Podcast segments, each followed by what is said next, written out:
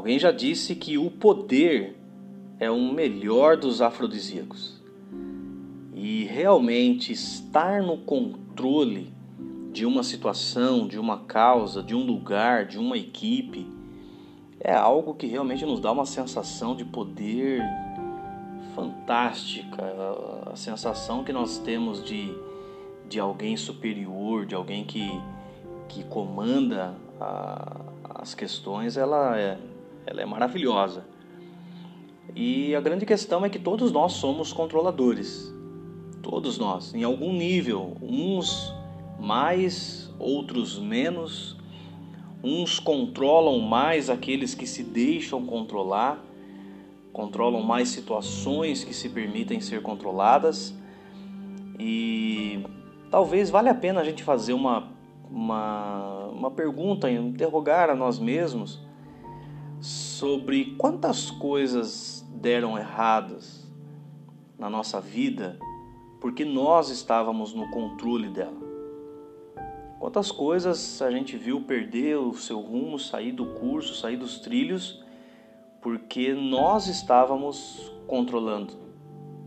E também vale a pena uma outra pergunta que se completa essa: quantas coisas teriam sido melhores em nossa vida? Se Deus realmente estivesse no controle dela. E talvez na teoria isso a gente fale assim: ah, mas isso é muito bonito, né, pastor? Isso é algo muito legal, mas na prática é algo mais complicado de, de se viver. E eu consigo identificar pelo menos três níveis de uma pessoa controladora que nos ajudam a identificar onde nós estamos. E eu estou tentando me identificar aqui nesses níveis para ver como eu posso vencer essa sensação de querer estar no controle. O primeiro nível de uma pessoa controladora é o nível da superproteção.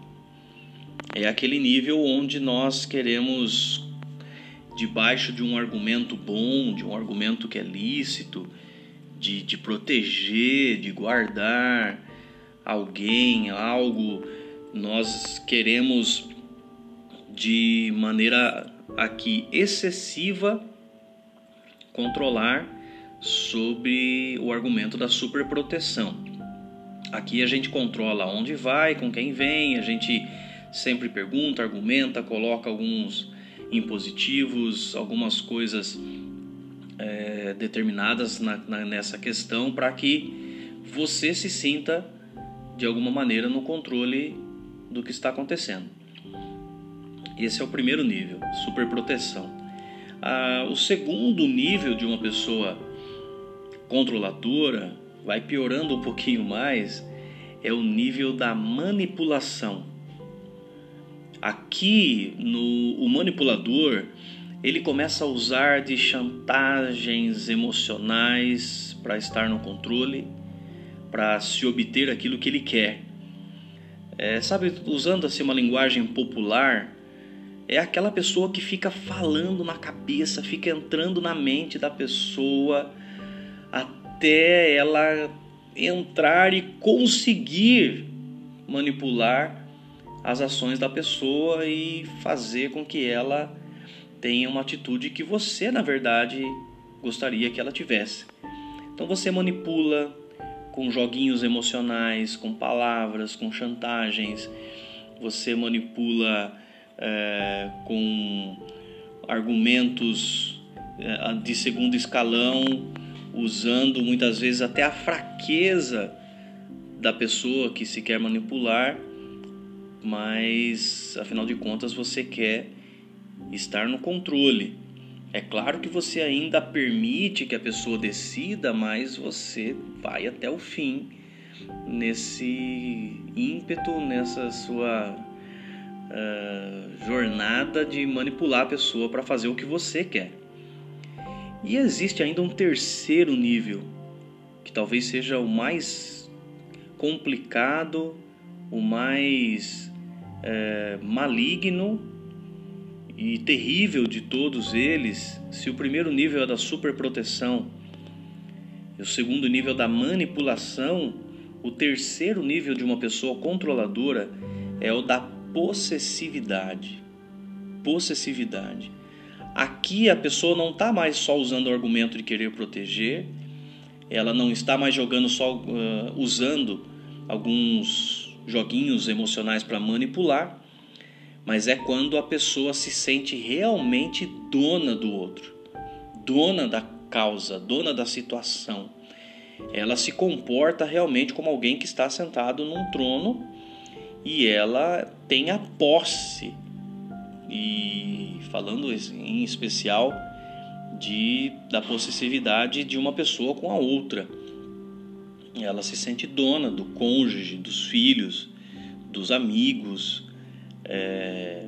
E é interessante porque muitos líderes que têm esse poder de persuasão, eles acabam se perdendo nesses níveis e caem aqui facilmente no nível da possessividade. Líderes que dominam os seus liderados, que impõem aos seus liderados os seus desejos, que, que querem realmente levá-los a se comportarem como um escravo, como alguém que pertence realmente a ele. Isso na Bíblia é o que nós chamamos de espírito de Jezabel, que é um espírito de feitiçaria, de manipulação no, no seu sentido mais profundo, que chega aqui a, a esse terceiro nível, que é o nível da possessividade. Uh, essa pessoa ela, ela age por essas máximas e ela tem uma extrema dificuldade em admitir a sua necessidade de sair desse trono de onde ela governa as coisas e as pessoas. E na vida é muito comum você ver quando duas pessoas caminham juntas, em especial num relacionamento, num casamento, se uma das pessoas tem a tendência de ser controladora e a outra pessoa tem uma tendência um pouco mais passiva no seu relacionamento, a, a chance de se viver um relacionamento possessivo, manipulador, é gigantesco. É gigantesco. E uma pessoa que se está nesse, nesse lado do, de ser a pessoa controladora, ela tem uma, uma dificuldade muito grande em admitir o quanto ela precisa de Deus, de entregar o seu caminho a Deus e não percebe o quanto vai entrando num caminho de erros sucessivos por não querer soltar, soltar esse controle. E em muitos casos, é, esse possessivo, quando a outra pessoa decide se libertar dessa possessividade, é, o controlador, o, o dono da, daquilo que ele se acha seu, ele se torna violento, ele se torna agressivo e infelizmente chegando a alguns casos extremos até do controlador dizer se eu não vou ter, ninguém mais terá. E infelizmente ouvimos casos até de assassinato por causa desse ímpeto maligno, terrível de possessividade. É, quando a outra pessoa decide se libertar e o controlador não, não aceita que a outra pessoa quer sair debaixo da, seu, da sua tutela e quer viver a vida dela.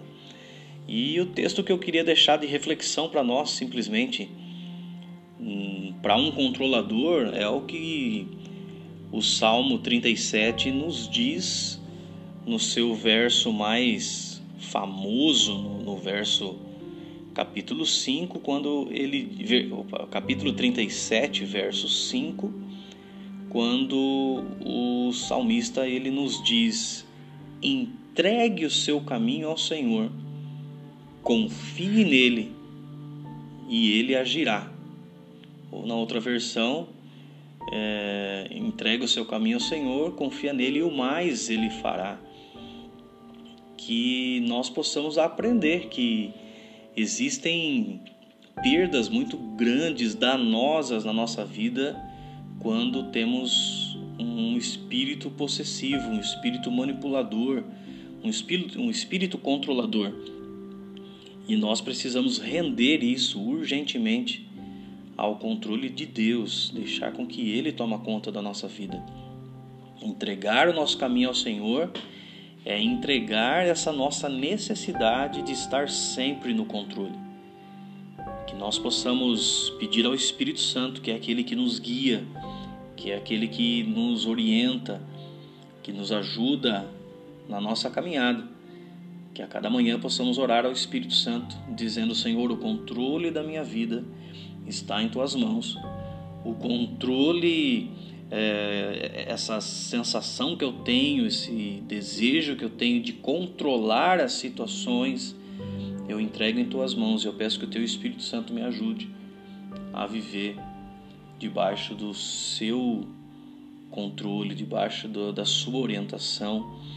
Assim, sabendo, o Senhor fará acontecer em minha vida coisas grandiosas e poderosas. E como é bom viver uma vida livre.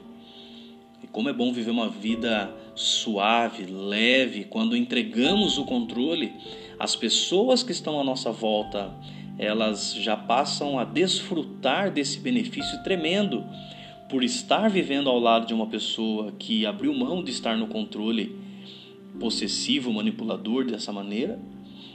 Ela se sente abençoada por estar do lado de uma pessoa assim. E o controlador também passa a viver uma vida agora de, de leveza, de calmaria, de alívio em sua alma por não estar mais nesse trono e essa é uma decisão que temos que tomar todos os dias. Quem tem a tendência de ser controlador sempre vai olhar para aquele trono e de tempos em tempos vai querer sentar nele de novo. Que nós possamos entregar o nosso caminho ao Senhor, confiar nele que o mais ele fará e deixar Jesus Cristo assentado nesse trono, para que ele tome conta das nossas vidas e guie os nossos passos. Que Deus te abençoe, cuide de você, que você se analise e coloque o seu controle nas mãos do Senhor. Deixe Ele cuidar de você. Deus abençoe.